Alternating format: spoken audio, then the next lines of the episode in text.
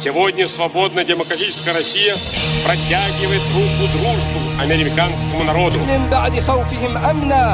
يعبدونني لا يشركون بي شيئا ومن كفر May I sign a historic agreement between the United States and Afghanistan that defines a new kind of relationship between our countries. Вы слушаете подкаст «Что это было?» Подкаст о истории и историях. Здравствуйте, вы слушаете «Что это было?» Подкаст об истории и какие последствия эти истории причиняют. А, сегодня у нас в гостях опять кандидат исторических наук Антон Владимирович Шандра, специалист по новейшей истории. Здравствуйте, Антон Владимирович. Добрый день. Очень рада вас видеть. Я Второй раз на неделе. К теме нашего подкаста. Мы с вами уже много раз говорили о последующих событиях после сегодняшней темы. О развале Советского Союза, о Чеченской войне, о конфликте в Нагорном Карабахе. Но так или иначе вскользь мы проходились, что виной всему, предпосылками к происходящим потом событиям была перестройка. Так вот, Антон Ильич, что такое перестройка, что это было вообще, как оно случилось, зачем оно случилось в советском государстве? Пожалуйста, поведайте нам. Ну, предлагаю начать разговор тогда с э, того интересного факта, что вокруг перестройки есть огромное количество мифов, огромное количество, не знаю, народных толков, анекдотов. Я помню, что даже э, один из сюжетов замечательного киножурнала «Яралаш» был э, посвящен перестройке, причем там он такой негативный в основном коннотации было все это воспринято и подано. Ну, в общем, э, забавное явление, хотя здесь не знаю, чего больше, плакать или смеяться, поскольку действительно, как и очень многие исторические явления или процессы, все очень неоднозначно. И с перестройкой действительно полярные точки зрения здесь очень э, явно отмечаются. Связано это во многом с тем, что есть э, сторонники э, перехода к рынку, а есть, как известно, противники. Кого у нас больше в обществе, пока сказать трудно. Может быть, у нас вообще там какой-то третий или четвертый есть поток. Но вот то, что есть э, те, кто так или иначе оправдывают перестройку, э, есть такая группа людей, и есть э, те, кто вот совершенно очевидно говорят о перестройке не самых лучших словах и фразах. Прежде чем мы углубимся в тему, позвольте напомнить, что в нашей группе ВКонтакте, что это был подкаст, проходит розыгрыш вашей книги, посвященной э, британским э, делишкам в Палестине между двумя мировыми войнами.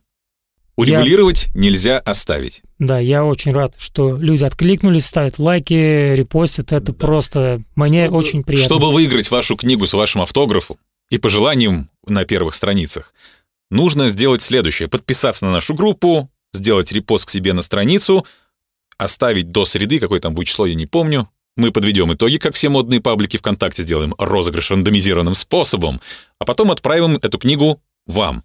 Наши спонсоры, проверьте, пожалуйста, для вас специальная запись. Книга доступна в электронном варианте бесплатно. Все остальные позже смогут данную книгу себе заказать на дом с доставкой. Пожалуйста, принимайте активное участие в конкурсе. Книга уникальная, потому что это единственный, ну, первый, наверное, да, такой более Пока да. серьезный взгляд на политику Великобритании в Палестине между двумя мировыми войнами. Ну, точнее, про политику белых книг впервые там более-менее развернуто сказано.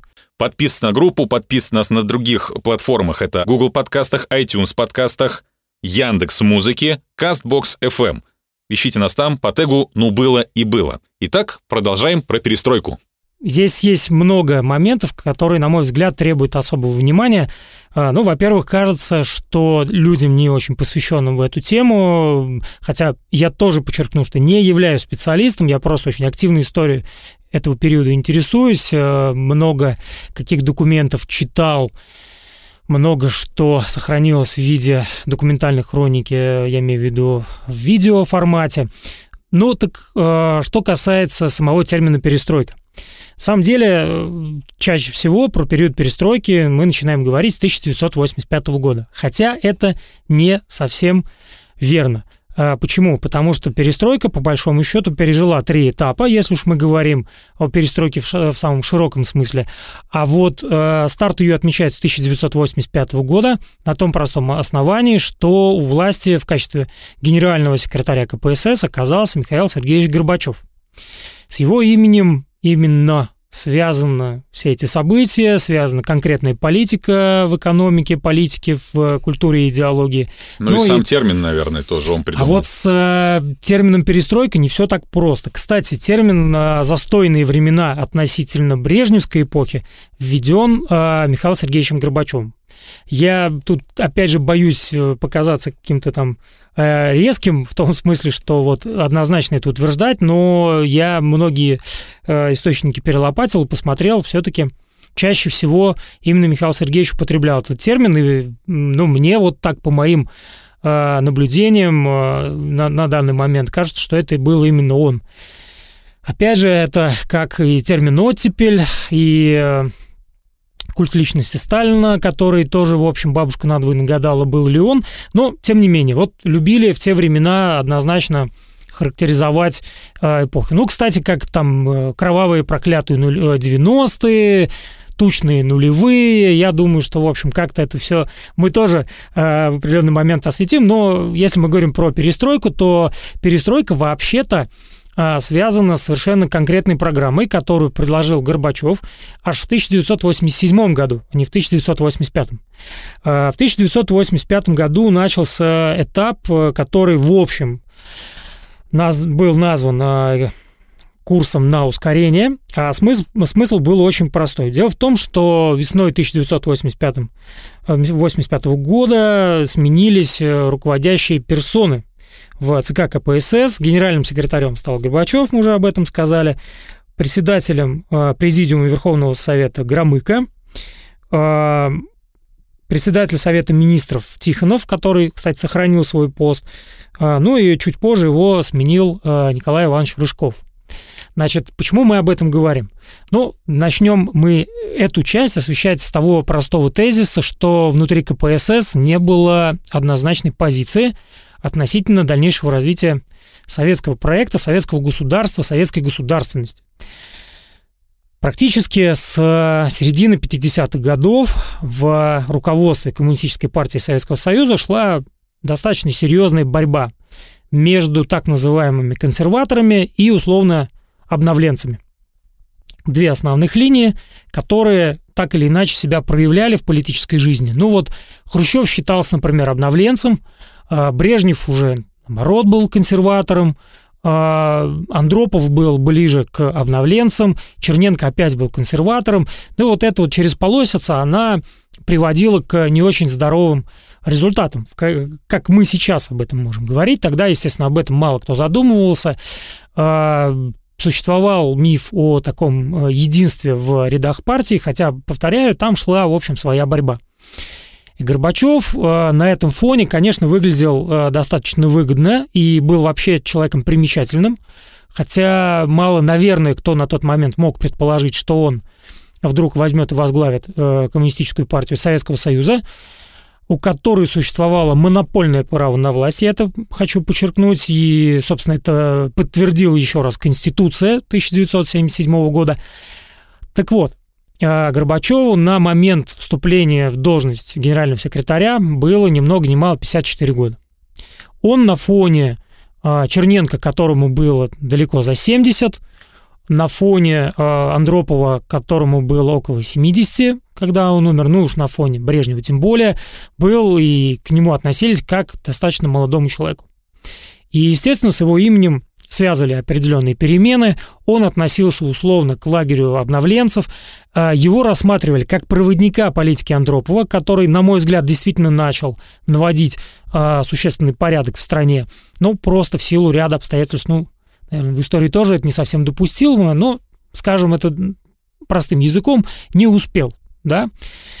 А, хотя эпоха Андропова, если ее можно назвать, конечно, эпохой, тоже много интересного связано. Я, кстати, родился при Андропове, застал еще тот период, вот, правда, самый маленький. Это наложило на вас определенный отпечаток, Возможно, возможно.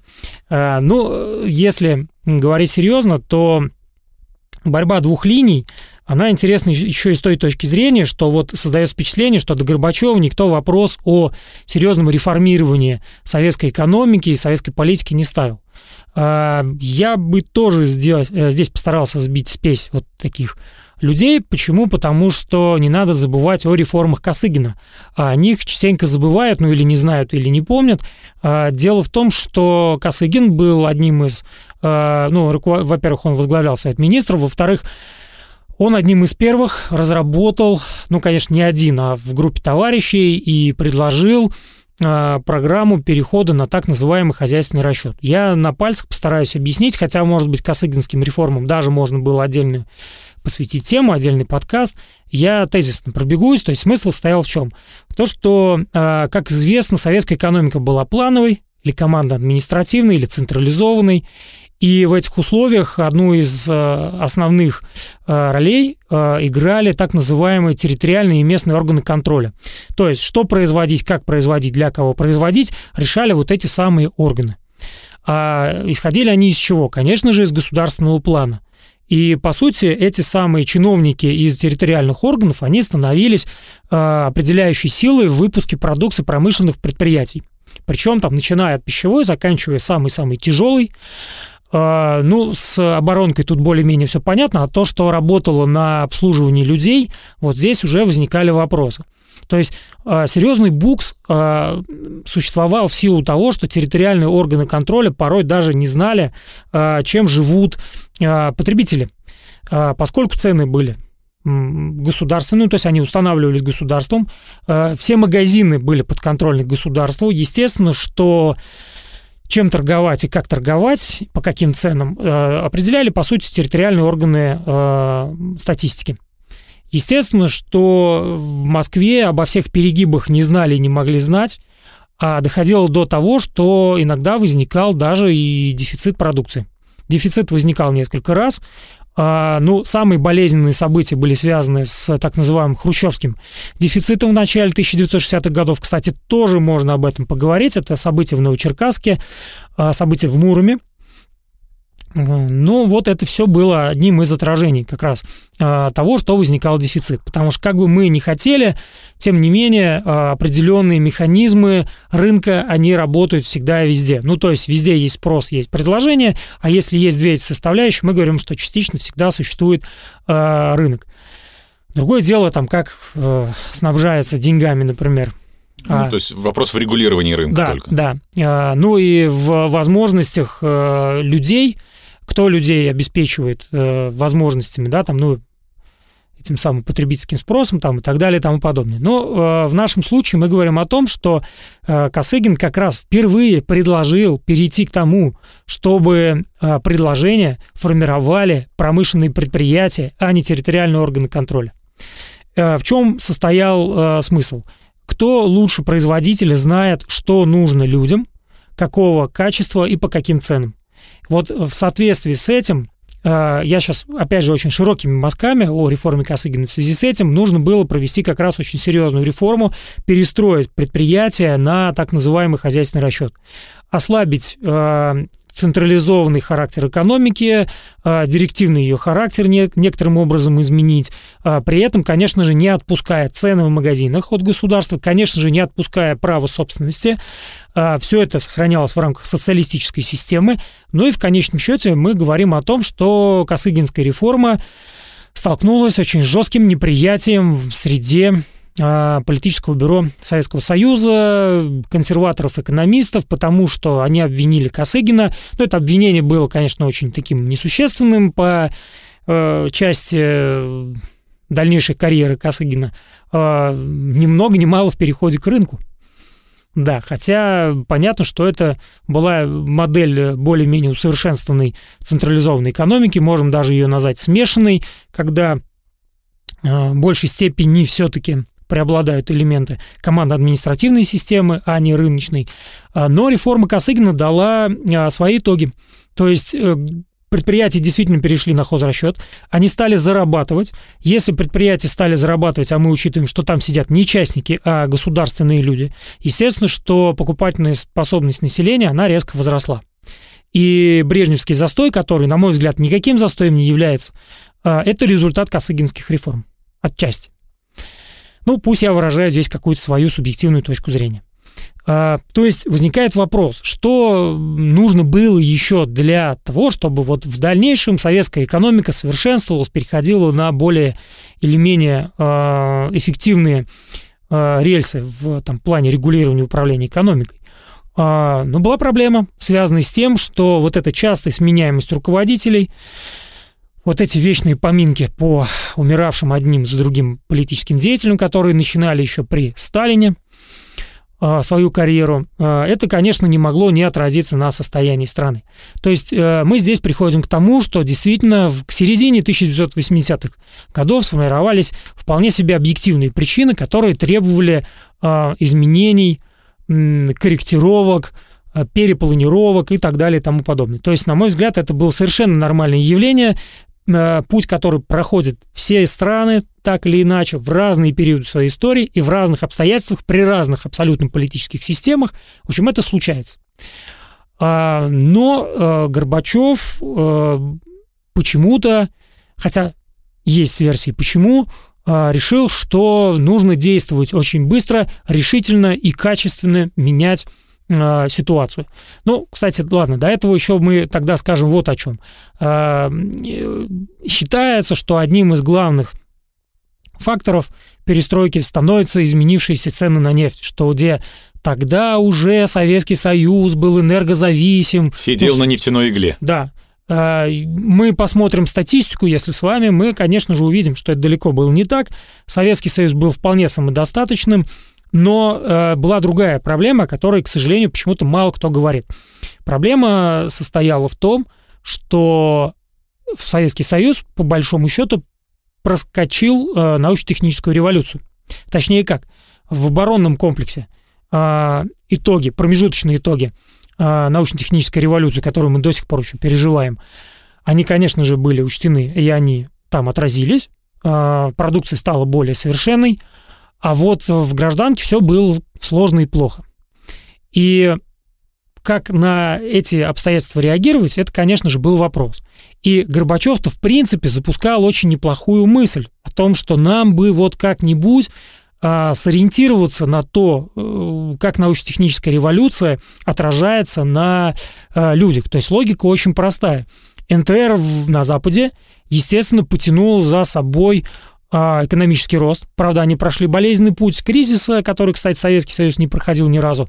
Но а, в дальнейшем они сформировали площадку, с которой они могли дальше стартовать в некий новый экономический реалии.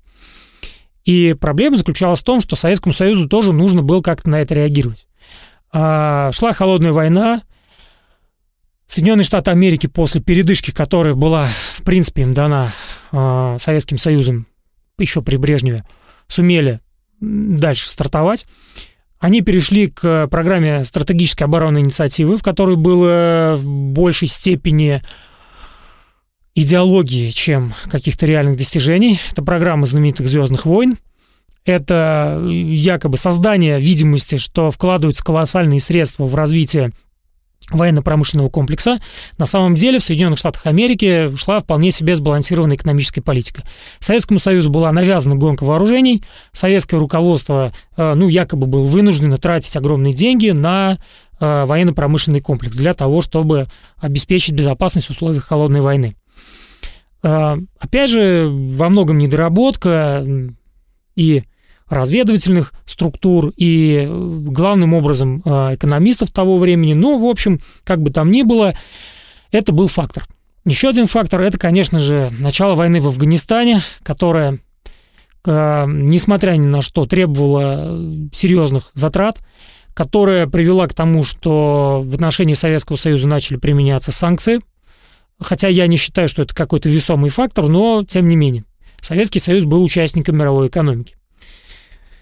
Частично, но был.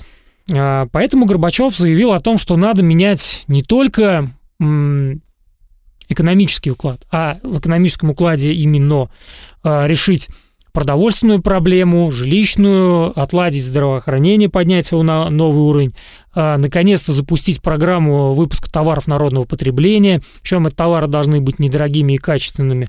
Естественно, решить э, вопрос, связанный с энергозатратами на производство, ну и так далее. И ускорение, о котором мы говорили да, почти в самом начале этого разговора, а, естественно, понималось как увеличение темпов экономического роста. Но здесь вот уже прослеживается лукавство, потому что если мы посмотрим на темпы экономического роста, таких темпов в те времена не давало ни одно государство. То есть это примерно 12% в год. Я напомню, что экономический рост понятие сложное, многомерное, но одна из характеристик это то, что э, рост экономики наблюдается на протяжении длительного времени, 5-7 лет. Вот при Брежневе экономика э, росла беспрестанно э, практически там, ну, с 1969 года. Да, были периоды, небольшие периоды приостановки, но падения никакого не было. То есть о чем говорил Горбачев, куда еще надо выше поднимать этот уровень, это вопрос сложный. То есть вместо того, чтобы э, действительно менять или, точнее, воспользоваться теми плодами, которые, э, в общем, были обеспечены реформами Косыгина и управлением Брежнева, а именно высокая покупательная способность населения, э, Горбачев начал вот сваливаться в, на мой взгляд, просто демагогию. Э, здравая мысль и рациональное зерно, о котором мы тоже уже сказали, это, конечно же, перестройка на основе экономики на основе э, требований научно-технического прогресса. Да, конечно, э, повышение производительности труда, интенсификация значит, производства и так далее, все это, ну, в общем, правильно и нужно. Но, к сожалению, все это, опять же, повторю, сваливалось в откровенную демагогию реальных Э, мер, которые бы были последовательные, основательные, не проводилась жизнь. И э, опять же, отмечая ну, разного рода точки э, по хронологии, там, решить проблему до 90-го года, до 2000 года. Да, коммунизм не собирался умирать, на всякий случай я, ну, тем, кто считает, что... в планах не было, что к 91-му да, мы все прекращаем, да, до свидания. Конечно. Вот. Но, в общем, как это было на практике? А на практике произошло следующее. Так называемое ускорение началось с одной из самых развитых отраслей советской экономики – это тяжелое машиностроение. Ну, туда включаем ракетостроение, там, самолетостроение и так далее. То есть все те отрасли, которые, в общем, и так неплохо жили на тот момент. Вот. И э, проблема э, была в том, что тут никакого прорыва существенного быть не могло, потому что он уже и так случался, без всякой там э, перестройки там или ускорения курса и так далее и тому подобное. Но, э, значит, э, Горбачев считал, что нужно ускорение провести дешево, я это подчеркиваю, и максимально эффективно. Как это сделать? Ну, наверное, это, эту задачу не решит ни один экономист, ну, мне так кажется. Если я не прав, наши слушатели меня поправят, скажут, где такое было. Ну, есть такая поговорка, мы можем сделать для вас качественно, дорого и быстро. Выберите любые два пункта. Да. Ну или знаменитое, как это сделать э, дешево и эффективно, это, да, нереально. Ну, в общем, э, смысл был в чем? Что надо э, накопить и приложить э, энтузиазм, все социальные силы, всю социальную энергию направить на решение, значит, задач э, очередной пятилетки и сделать это максимально дешево. Но, простите, э, да, э, Горбачев провозгласил э, политику обновления основных средств производства, но без вложения денег такие вещи, естественно, не совершаются. Были ли деньги? Да, они были. На что они тратились? Они тратились на гонку вооружений. В общем, все шло по старой схеме. На словах все было красиво, а на деле оказалось, что это при наличии, конечно, блестящие просто плеяды а, экономистов, прекрасно разбиравшихся во всех тонкостях э, системы. В общем, это, к сожалению, а, совершенно непонятное начинание, да, с точки зрения э, практической реализации, так и свалилось куда-то в архивы истории, в аналы истории. А, Но еще весной 1986 года, как известно, э, случилась Чернобыльская катастрофа. Я читал точку зрения, что ее напрямую связывают как раз вот этой политикой ускорения развития. А, На мой взгляд, это не совсем так. По-моему, кто-то из, кстати, наших слушателей предложил по Да, Чернобыльской ЧАЭС, катастрофе. да, да, да. Вот, я, в принципе, морально и, скажем так, технологически готов к этой теме. Если это нужно, дорогие наши слушатели, наверное, нам маякнут, да, скажут, что давайте мы еще вот эти темы хотим послушать. То есть я просто на ней подробно не останавливаюсь. Отдельная тема отдельного разговора. Но Чернобыль был фактором. Ну, Э, коротенько, это техногенная катастрофа по какой причине случилась? Халатность, А, диверсия? Человеческий фактор. Вот сколько бы я не интересовался этой темой, чего бы я не читал, э, я не говорю сейчас, конечно, про популярные Кинофильмы и научно-популярные фильмы, да. А Есть же целое, то есть было расследование, есть все эти документы, многие из них в открытом совершенно доступе находятся. Все в большей степени я свожусь, свожу все это к выводу о том, что это был человеческий фактор. Ну, случается такое, ну, Даже на что- таком производстве случаются безусловно, ошибки. безусловно, потому что это, ну, я не знаю, там есть же там, миф о взбесившихся ученых и так далее. Вот будем считать, что это, ну, пок- пока мы вот так это заключим, то есть это человеческий фактор. А, Тем не менее, а, Чернобыль был настоящим сигналом некой приближающейся катастрофы, но это мы уже сейчас, опять же, понимаем, ну, что-то, что-то в этом было. А вот с 1987 года как раз-таки начинается то э, событие, которое мы уже называем э, перестройкой.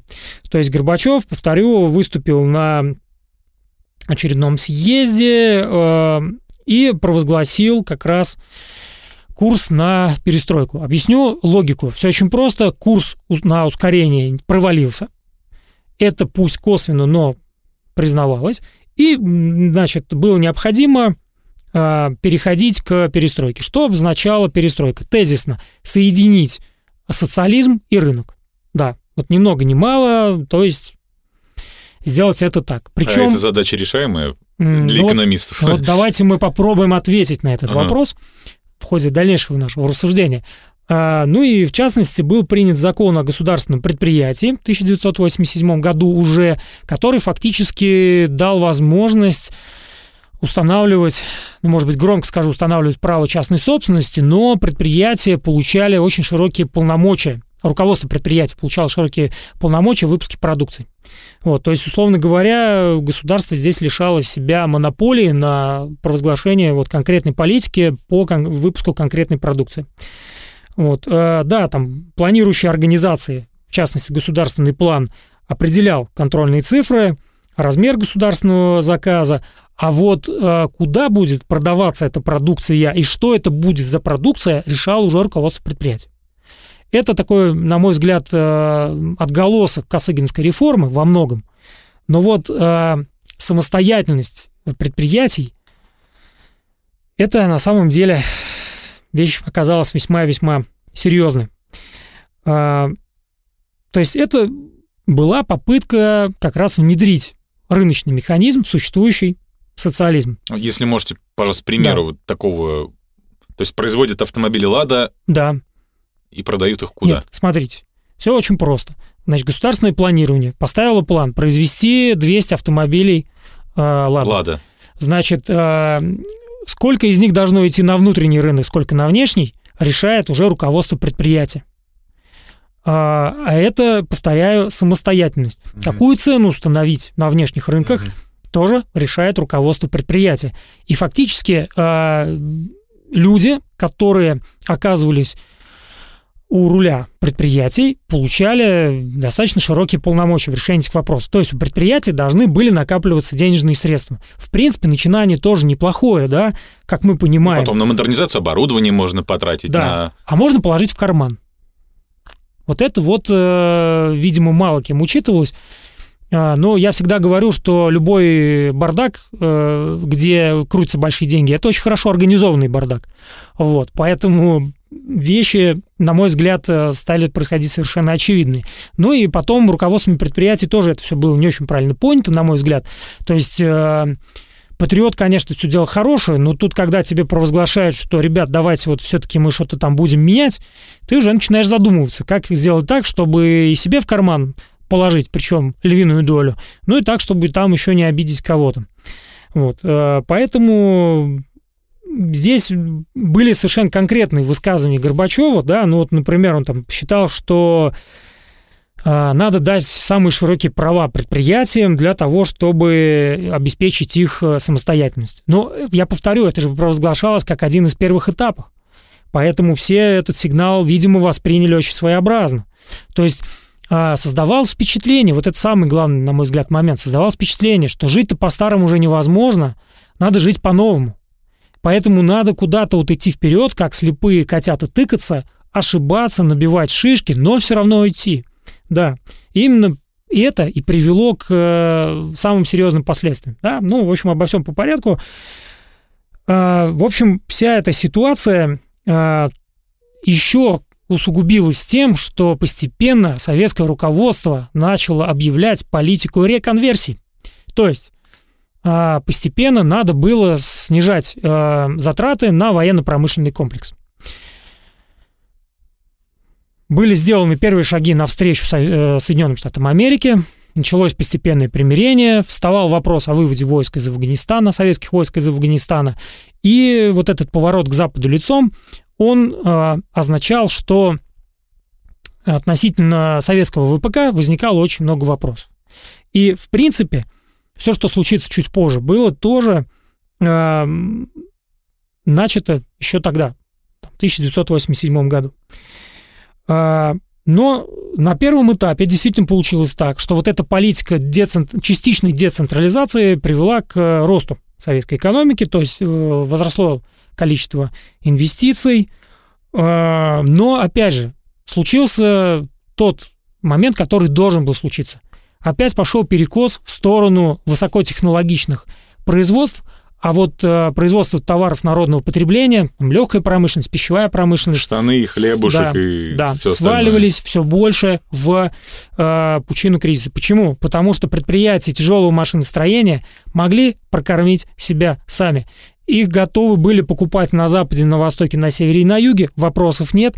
А вот э, продукция легкой промышленности или пищевой ну, промышленности, это при том, что в Советском Союзе существовала уникальная, на мой взгляд, система э, продовольственной безопасности, об этом мы можем как-нибудь тоже отдельно поговорить. Ну, то есть каждый город практически, если что, мог себя прокормить сам, потому что были... Везде был молокозавод, везде был хлебзавод, колбасный завод. Да, да, и так далее, и тому подобное. Вот. А, ну и старались легкую промышленность также сюда привязать. Ну так вот, вот этот перекос, а, вот это переориентация, точнее, уход окончательный в сторону э, высокотехнологичных производств, он давал о себе знать. То есть деньги туда сами по себе поступали, а то, что требовало государственной поддержки, оно постепенно умирало. И глядя на это, в голову партийного руководства закрадывается очень интересная идея. А что если мы проведем экономическую реформу радикально? То есть вот просто возьмем и завтра проснемся в, нов... в стране с новой экономической системой. Ну, примерно это все так и э, звучало. Э, и что началось? А началось то, что э, еще, кстати, в 1986 году, но в полной мере этот закон заработал именно тогда, когда была провозглашена перестройка, Э, об индивидуальной трудовой деятельности. Да, ни много ни мало. То есть раньше государство обязано было трудоустраивать людей, и человек, не имеющий работы, считался тунеядцем, его ловили и могли за это даже дать срок определенный. А затем весной 1988 года появился закон о кооперации, а это вообще развязывало руки, как известно, а, многим гражданам, которые уже начали копить капиталы еще при Брежневе.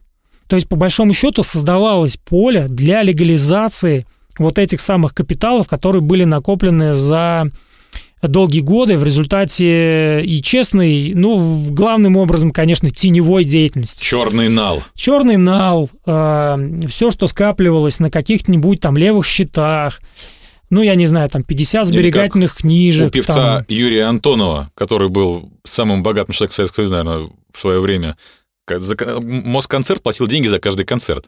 И он говорил, что у него было вот ну, просто чемоданы денег, но их некуда было потратить. Ну? И тут вдруг, благословенные времена, и есть куда тратить деньги. Да, да, фактически э, случилась легализация тех теневых средств, и я так понимаю, что этого активно добивались не только э, рядовые, да, миллионеры, назовем их так, э, но и те, кто оказался у власти. То есть это новая поросль советского руководства, которая уже была в деле.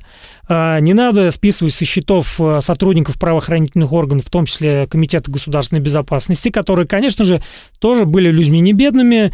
Среди них было огромное количество патриотов, но, как мы поймем, Летом 1991 года их как-то очень мало осталось, но, в общем, тем, тем не менее. А, и самое это интересное, да, вместо того, чтобы, например, вытащить эти деньги из тени и направить их как раз на, на обновление а, экономики, эти деньги были просто розданы вот в частные руки. И с новым законом о кооперации эти деньги хлынули куда? В организацию разного рода э, фирм. Вот. Ну и знаменитый там первый советский миллионер Тарасов, да, был такой. А, еще там ряд разного рода деятелей. Ну, в общем, смысл был еще в том, что здесь обозначилось существенное противоречие. Вся система была настроена против рынка, а рынок был уже разрешен. Практически вот так. Это, конечно, приводило к тому, что ни два, ни полтора, а вот эта вот шаткая ситуация. А, кстати, Тарасов сколотил миллионы на выпуске компьютерной техники, между прочим. Это к вопросу о том, что у нас там были какие-то проблемы с научно-технической революцией. Вот. А, ну, естественно, что внешняя политика, политика фактически открытых дверей привела к тому, что в страну хлынул импорт, а, конкуренцию с импортными товарами, даже просто в силу психологических особенностей советские, советская продукция уже не выдерживала. И случилось, в общем, то, что Э, должно было случиться. Советская экономика начала сваливаться в очень э, непростые условия. Наверное, не все наши слушатели помнят, что за японский магнитофон могли и зарызать где-нибудь в подворотне. Да, ну потому что это стоило весьма приличных денег, ну и потом это был такой весьма дефицитный товар, который, ну, может быть, в Москве можно было купить. Вот. И, собственно, тогда, к 1989 году, ну и чуть позже возникает ситуация, связанная вот с этими знаменитыми колбасными поездами, потому что своей продукцией было обеспечивать уже трудно, то что предприятия легкой промышленности, пищевой промышленности, а, ну и так далее. А, часть предприятий, кстати, тяжелые машиностроения, которые работали на гражданские нужды, тоже пострадали серьезным образом. Ну а самый такой существенный удар – был нанесен э, еще и в связи с тем, что началась реконверсия, то есть перевод в военно-промышленный комплекс на выпуск гражданской продукции.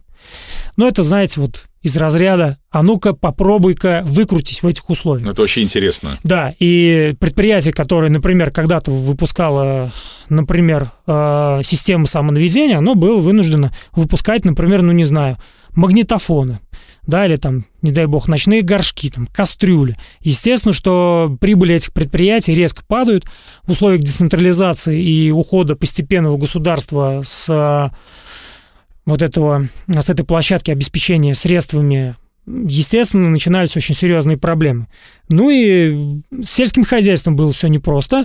Неожиданно, опять же, возникла мысль о том, что земля будет эффективно обрабатываться не коллективными или совместными хозяйствами, а землю можно передать в частные руки. Эффективному собственнику. Да, то есть кооперативы, а, причем с правом чуть ли не там частной собственности, на самом деле это аренды, политика арендизации была, то есть перехода к аренде. А, можно вот через это разогнать сельское хозяйство. Привело это к чему? А привело это к тому, что большинство совхозов и колхозов начинает распадаться. Как жить в новых э, реалиях, никто не знал потому что еще никто не был настроен на эти моменты. Ну и в конечном счете все это привело к ситуации, связанной с фактически экономическим коллапсом. Ну, там дальше по нарастающей э, был принят специальный закон об арендных отношениях. Дальше это был э, закон о значит, по созданию и развитию малых предприятий. Дальше это был закон об общих началах предпринимательства в СССР. Ну, то есть э, случился прям вот таки поворот к рынку. Да, ну об этом мы сейчас тоже поговорим. Почему? Потому что реформировать экономику предлагалось минимум двумя способами. Потому что вот этот переход, он оказался крайне болезненным. А, на тот момент, э, насколько я помню, а, часть руководства партии уходит в отставку вот в этих новых условиях, и власти оказываются, ну, в частности, такой человек, как Павлов. А, ну, в общем, пожиная плоды этой политики, Горбачев призвал лучших экономистов страны придумать программу, которая бы завершила переход советской централизованной системы к рынку. А, я встречал разные точки зрения по этому поводу, где-то видел целых пять программ, но в общем и целом обычно их сводят к двум основным. Первая программа – это так называемая умеренная программа Рыжкова-Абалкина. Ну, Рыжков был фактически главой исполнительной власти, а Балкин был ученым, экономистом. Вот. А, она предполагала то, что необходимо минимум 6 лет для планомерного перехода к рыночной экономике. И была радикальная программа, которую разрабатывал Шаталин и Явлинский, небезызвестный Григорий Явлинский. А, так называемая программа 500 дней. То есть это резкий радикальный переход к рынку. Ну, как вот мы говорили, да, то есть просто просыпаешься, а тебе говорят, все, ребята, рынок. Теперь мы живем в новых условиях. Вот. А, были там приняты разные опять же, законы, которые пытались изменить правила игры в экономике. А, был даже принят, оно не, он не закон был, это было постановление Верховного Совета о концепции перехода к регулируемой рыночной экономике. Были разработаны антикризисные программы и так далее и тому подобное. Ну, в общем и целом, ведь и та, и другая программа по-своему были эффективны и справедливы. А, да, программа 500 дней, она была, ну, скажем так, э, далека от э, простых людей, но она была крайне выгодна тем, у кого уже были на руках какие-то свободные деньги. А умеренная программа была более а, приемлема для, скажем так, сохранения чувства социальной справедливости, но она была медленной, она вроде бы как тормозила существенные изменения в экономике, а значит улучшение жизни. Ну и что получилось в конечном счете, мы знаем что ни та, ни другая программа, по сути, не были приняты. А, появились совершенно новые реалии, а они уже были связаны с политикой. Мы переходим к политической части всего этого а, знаменательного процесса под названием перестройка.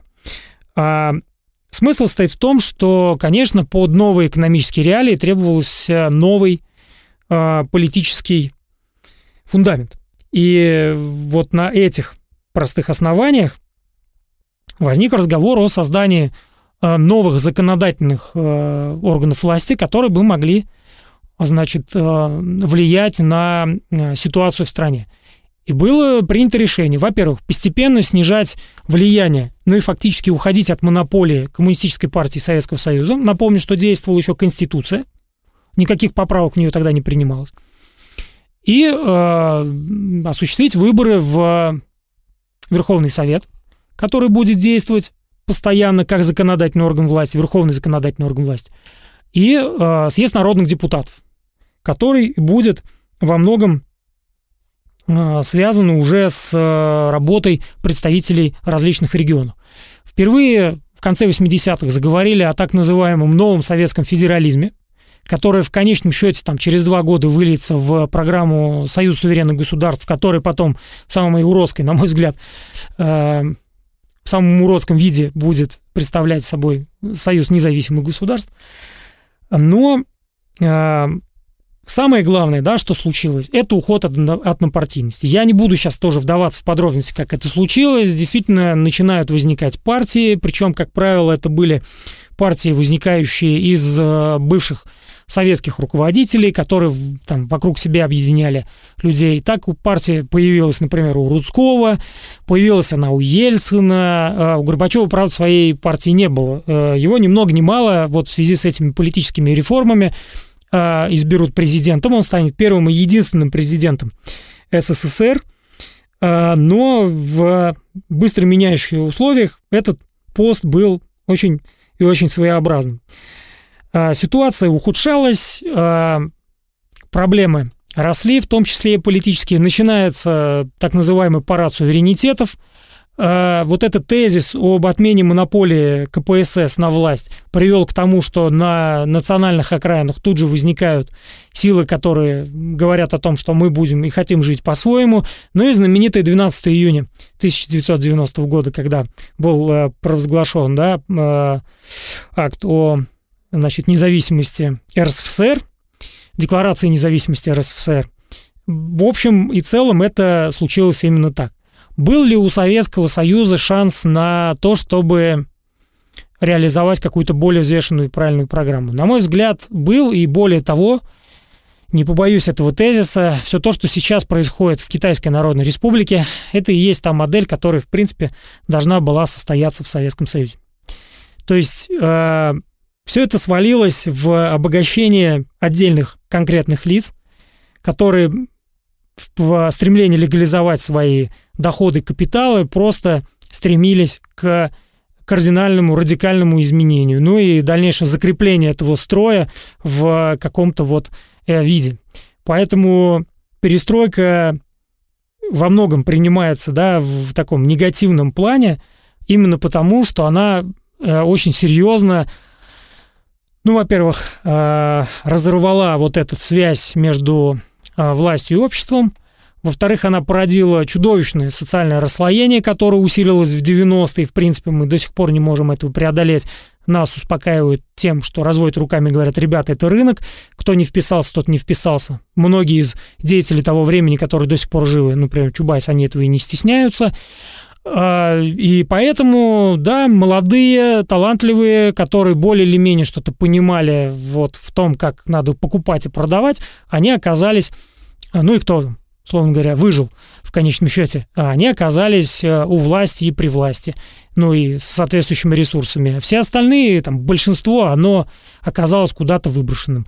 И поэтому мы до сих пор не можем расстаться. На самом деле уже трудно это назвать. Но это сейчас называют как поздний Советский Союз. Вот с этим поздним советским наследием мы до сих пор не можем расстаться. И во многом э, это результат той деятельности, которую э, вело, вело руководство партии во главе с Горбачевым. Э, очень, очень тяжелая, наверное, тема. Ну, я понимаю, что я, может быть, некоторым образом свалил э, политическую часть, но это, наверное, тоже отдельная история. И э, главным образом мы осветили экономические вопросы и просто ну, чтобы без, не эконом... без экономики же не бывает ничего, все все равно основано на ну, экономике. Ну, не все, но тем не менее, потому что процесс принятия решений не всегда соотносится с э, экономическими параметрами. Вот. Э, но да, если об этом обо всем говорить очень подробно, то тут надо много-много времени. Да, и если вы не против, есть пара вопросов. Обязательно. Начну с философского. С философского. Смотрите, ведь все эти граждане, там, Чубайс, Гайдар, потом Дерипаска, все, все, кто стал потом очень богатыми людьми, олигархами, они же все были комсомольцами, правильно? Были. Были комсомольцы, то есть воспитывались в духе коммунистического движения. Так вот, вопрос в чем? Откуда эта алчность наживы в человеке вот сохранилась, когда уже, ну, там, 50 лет, два поколения прожило с мыслями о коммунизме, социализме, равенстве, братстве и прочем? Если честно, для меня это тоже вопрос пока не имеет ответа. Меня тоже удивляет, как э, выстроена, на мой взгляд, просто здорово, великолепная система подготовки кадров – которая начиналась со школы, заканчивалась да, высшей партийной школой, могла допустить появление вот таких э, элементов. Но я думаю, что мы как раз имеем дело с человеческой природой. Я не хочу здесь э, ни в коем случае показывать пальцем на какую-то национальность, там русский, там украинец, белорус, еврей, мордвин. немец, мордвин, но э, мы говорим о том, что, наверное, есть сознание человека, которое требует от него обязательно нагрести под себя. Ну, социалистическая система, да, пыталась это изменить, но все свелось к тому, что вот произошло. И здесь знаменитый тезис «рыба гниет с головы», потому что как есть такая не очень смешная шутка, да, э, какие преимущества имел комсомолец или комиссар э, на Великой Отечественной войне он имел преимущество умереть, стать первым в атаку. Умереть первым, да, да. поднять, да, умереть первым или поднять за собой всех в атаку и получить первую пулю. А дальше вся эта система начинала постепенно обрастать жирком. Она давала неограниченные возможности в плане, опять же, накопления. И ведь все, всех этих дел, связанных с коррупцией, связанных с незаконным обогащением, с первоначальным накоплением капитала было огромное количество. Андропов-то начал заниматься этими вопросами. Ну, знаменитая же- ОБХСС. Но это только одна была из структур. А, Отдел был в КГБ, причем весьма мощный, с э, просто блестяще подготовленной экономической разведкой там, и так далее и тому подобное. Там, извините, знали, что творится где-нибудь за рубежом, не то, что у нас в стране.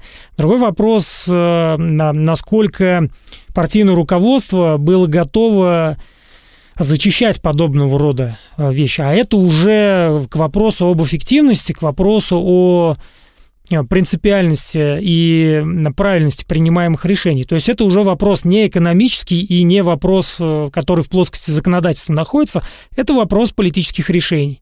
А, ну, политика, естественно, всегда соотносится с конкретными людьми. И вот здесь уже возникает э, не, не очень хорошие вещи. Но я там могу в качестве примера привести, мне очень нравится эта история, когда Андропов разоблачил там целую э, сетку коррупционеров в руководстве Министерства внутренних дел СССР, там родственник Брежнева был замешан, ну и так далее. Почему его не трогали, это, эту коррупционную сетку в свое время? Да потому что там был родственник Брежнева. Вот нам простой ответ на, казалось бы, сложный вопрос. Поэтому мне кажется, здесь дело как раз в настроениях, а, не в идеологии. А, В конце концов, эти моменты тоже начали выпускать из рук. То есть вот эта свобода слова привела к тому, что случилась разбалансировка, в принципе, всей системы а, подготовки подрастающих поколений на разных уровнях. И молодежь, которая видела, что есть люди, которые обогащаются и живут хорошо, а они живут плохо, конечно, это приводило к э, социальному протесту. Другое дело, когда есть там более-менее какая-то горизонтальная связь между властью и обществом, к чему, в принципе, э, изначально стремился большевизм.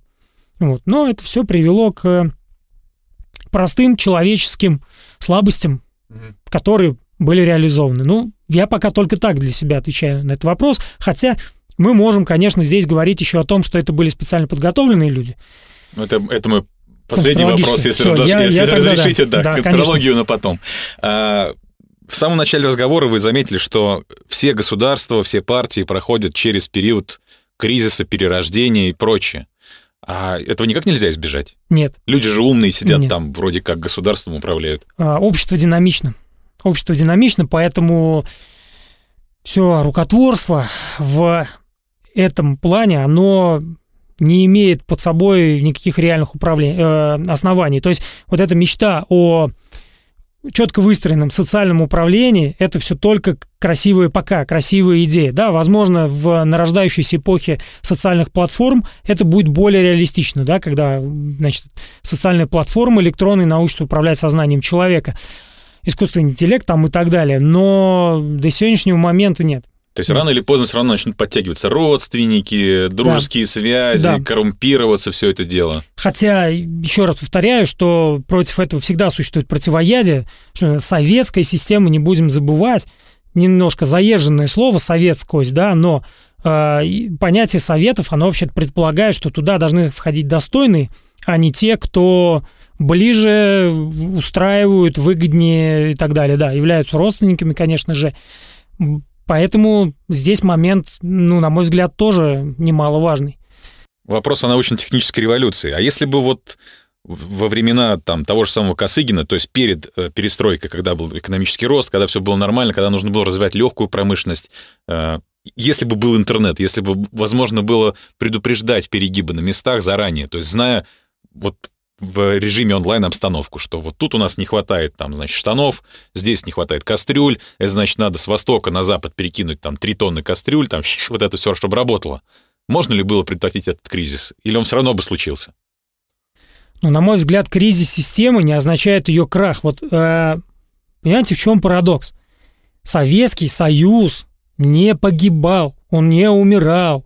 А, никакого естественного процесса с гибелью Советского Союза не происходил. Я еще раз повторяю, что э, экономисты, блестяще подготовленные э, научные кадры знали, как дальше развиваться. были совершенно конкретные предложения совершенно плавного, спокойного перехода к смешанной экономике. А вот дальше в силу вступали политические решения. Ни больше, ни меньше. То есть вот, что называется, я тебя породил, я тебя и убью, да?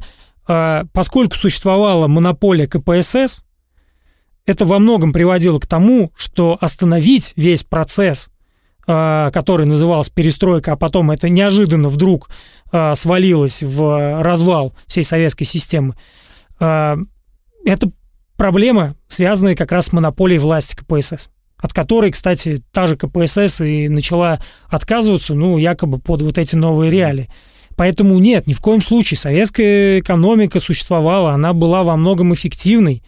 Да, перегибы существовали – да, существовало отставание, но, опять же, надо смотреть в каких отраслях, по каким показателям и так далее и тому подобное. Вот, поэтому здесь э, говорить о том, что управление процессами было неэффективным, это другой разговор.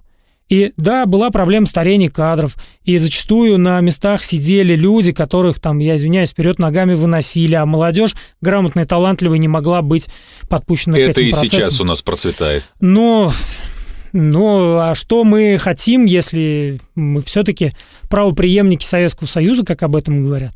И, мно- и многие из граждан, которые были тогда в партии, и сейчас управляют. Я более далее. того скажу, мы же от этого и не избавились. Вот это вот э, хождение слепого в темной комнате, который набивает себе шишки, оно продолжается. То есть, не- то есть это такой вот вечный эксперимент. Как там у Летова, да, русское поле экспериментов. Вот мы по нему идем, там, начиная с э, середины 80-х годов, и, к сожалению, на мой взгляд, пока мы никуда не пришли. Я не говорю сейчас, что хорошо, плохо, да, там, сыто, голодно, э, было разное, и я хочу сказать о том, что, мы, по-моему, да, начинали этот разговор о том, что и 90-е-то были, и голодные, а были и сытые, и кому-то жилось хорошо, а кому-то плохо. Все зависит от точки, от угла зрения. Да, да, но вот это отсутствие идеологического единства в стране, на мой взгляд, это катастрофа для России. Я не берусь э, судить о других странах. Для России, на мой взгляд, это катастрофа. А Отсутствие четких, ясных приоритетов в экономической деятельности. Ну, то есть они существуют, но как бы они существуют не для всех. Или вообще для мало для кого они существуют. То есть есть правила игры, которые понятны там 15% населения, а остальные там где-то в хвосте плетутся и так далее. Все это, собственно говоря, и создавалось э, в конце 80-х годов 20 века. Разгром э, промышленности, разгром науки, разгром всей социальной сферы, на которую постоянно надо было тратить деньги. Все это, да, де- демагогия, демагогизм вот этот бесконечный. Это все на самом деле наследие перестройки. То есть с тех времен, на мой взгляд, мало что пом- поменялось. Это началось тогда, и ничего не закончилось. Ну и напоследок давайте про конспирологию все-таки.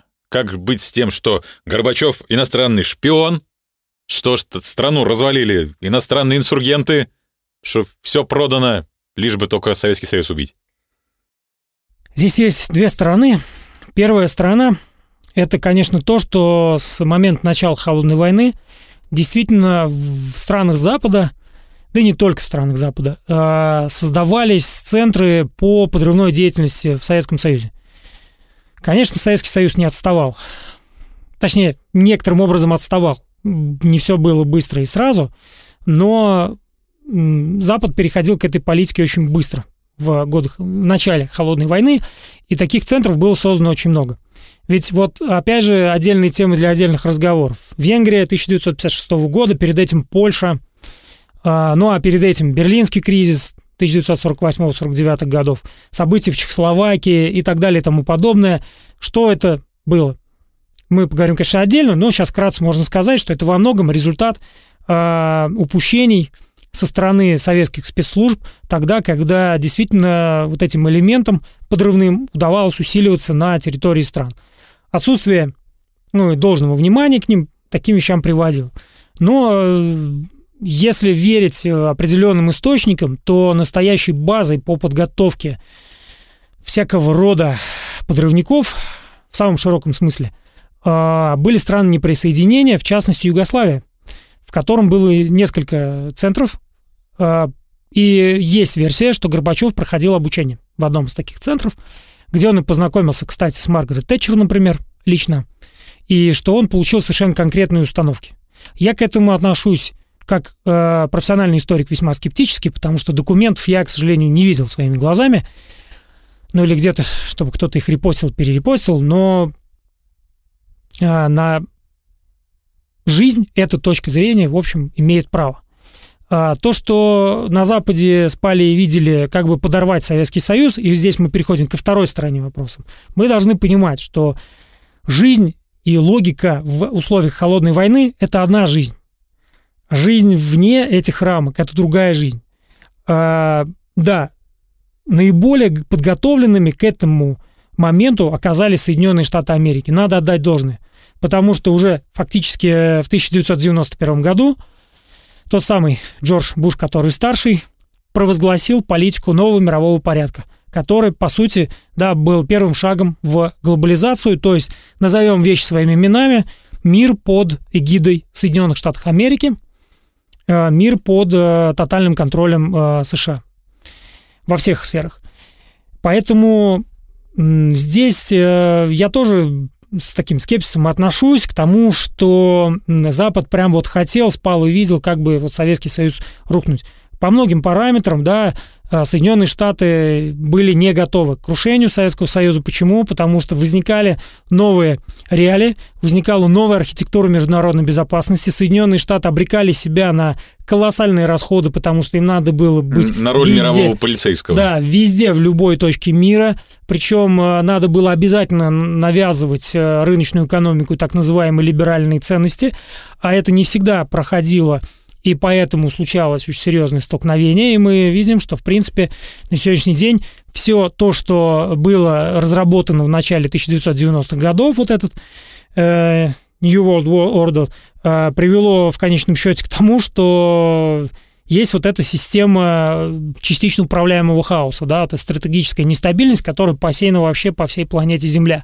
Да, Соединенные Штаты во многом еще держатся на плаву из-за того, что в мире крайне-крайне нестабильно. Поэтому однозначно говорить, что вот только за крушение Советского Союза. Конкретная временная задача, да, стояла.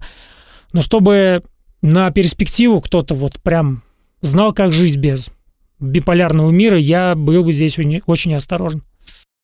Ну, будем ждать рассекреченных документов. Где, я надеюсь. Где нам прямо напишут, что шпион, не шпион, и тогда мы успокоимся.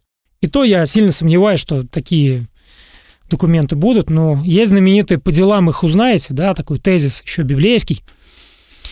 Поэтому мы ведь судим э, о конкретных э, мерах, о конкретных шагах, как это проводилось и к чему это самое главное привело.